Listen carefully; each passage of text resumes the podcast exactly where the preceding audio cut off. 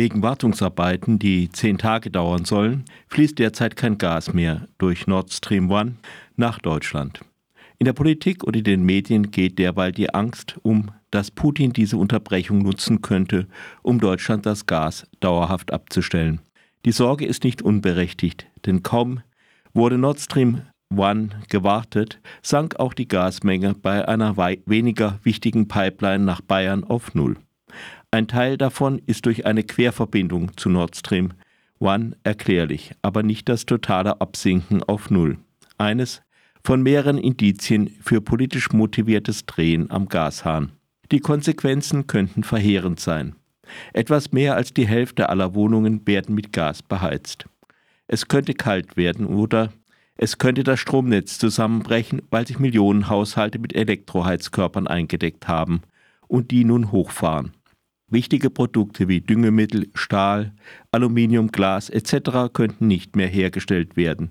Produkte, ohne die man nicht einmal Beruhigungstabletten verpacken könnte. Verteilungskämpfe um knappes Gas könnten drohen. Schließlich droht Menschen, die Miete plus Nebenkosten nicht mehr zahlen können, der Rauswurf.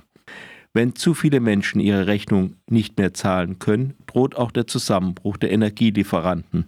Sie könnten schlicht nicht mehr das Gas kaufen, das sie an die Endverbraucherinnen weiterleiten sollen. Allerdings sollte ein Staat, der genug Geld für Dinge wie den Tankrabatt und Nice to Have, das 9-Euro-Ticket hat, auch in der Lage sein, einzuspringen, wenn es wirkliche Not gibt. Deutschland bekommt nun die Rechnung einer verfehlten Energiepolitik serviert. Es gab Gründe, aus der Atomenergie auszusteigen und es mit Fracking auf hiesigem Boden nicht zu versuchen. Nun beziehen wir das Fracking-Gas künftig eben aus den USA. Doch nicht äh, so rasch, denn der Bau von zwei Anlagen für die Löschung von Schiffen mit Flüssiggas wurde jahrelang im Planungszustand belassen. Schlimmer noch ist das Versagen bei den viel gepriesenen alternativen Energien. Erst ging die deutsche Solarindustrie nieder, dann die Windbranche. Zumindest im zweiten Fall spielten politische Entscheidungen die Hauptrolle. Die Bundesländer, allen voran, das flächengrößte Bundesland Bayern erließen Abstandsregeln, die kaum noch Fläche für Windräder übrig ließen.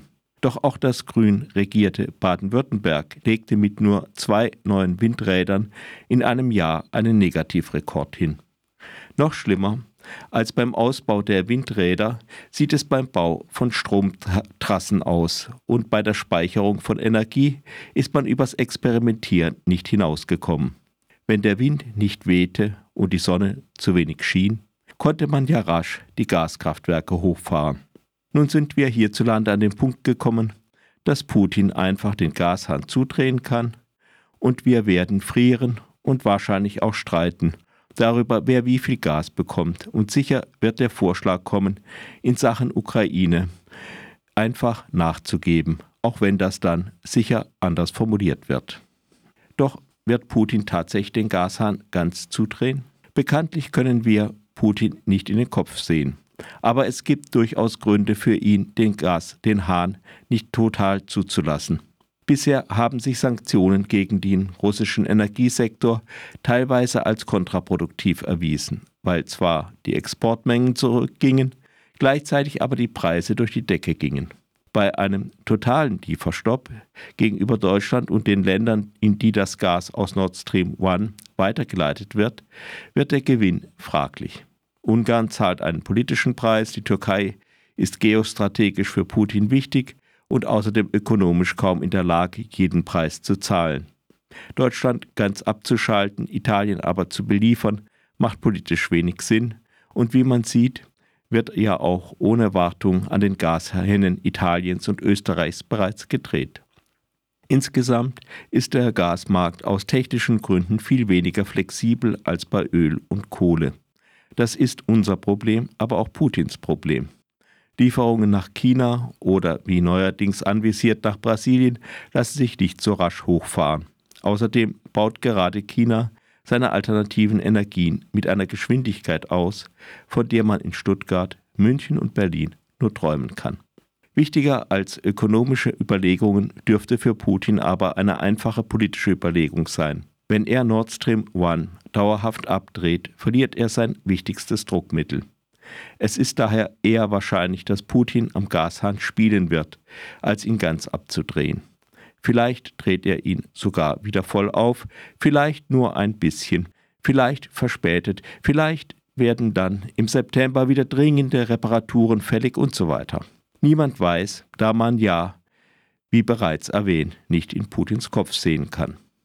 Jedenfalls würde Putin, wenn er den Gashahn nicht ganz abdreht, ein Grundübel der deutschen Politik bestärken, das fast so schlimm ist wie die Unehrlichkeit in der Energiepolitik. Der gebannte Blick nach Moskau. Ein Beispiel unter vielen war der Auftritt des wichtigsten außenpolitischen Beraters von Olaf Scholz, Jens Plöttner, bei einer Veranstaltung der Deutschen Gesellschaft für Auswärtige Politik am 20. Juni. Nach abfälligen Bemerkungen über die Ukraine forderte Plöttner auch doch auch mal der, der Diskussion über das künftige Verhältnis zu Russland Raum zu geben. Das nicht als theoretische Überlegung, sondern als Antwort auf die Frage nach der Unterstützung der Ukraine. Das erinnert an den ehemaligen Russlandberater und Freiburger SPD-Abgeordneten Gernot Erler, der alle Probleme mit Russland immer durch eine Politik auf Augenhöhe lösen wollte. Plöttner und Erler sind nur zwei Beispiele für deutsche Politikerinnen, die meinen, durch Wohlverhalten die Gunst des Kreml zu gewinnen. Vorsicht ist natürlich geboten, die NATO sollte sich militärisch heraushalten und tut das ja auch. Aber man sollte auch nicht allzu naiv sein. Putin ist nicht einfach ein auf die schiefe Bahn geratener Jugendlicher und Scholz und Macron sollten nicht versuchen, seine Sozialarbeiter zu machen. Wenn Putin jetzt den Gashahn ganz zudreht, dann hat er dieses Land auf dem falschen Fuß erwischt. Es gibt einen schwierigen Winter, zugleich würde er aber dieses Land auch von der Illusion befreien, dass da irgendwie eine Partnerschaft möglich wäre, dass es neben dem Putin, der ohne Grund gnadenlos über die Ukraine herfällt, noch einen anderen Putin gibt, dem man nur zeigen muss, dass wir es nicht böse meinen.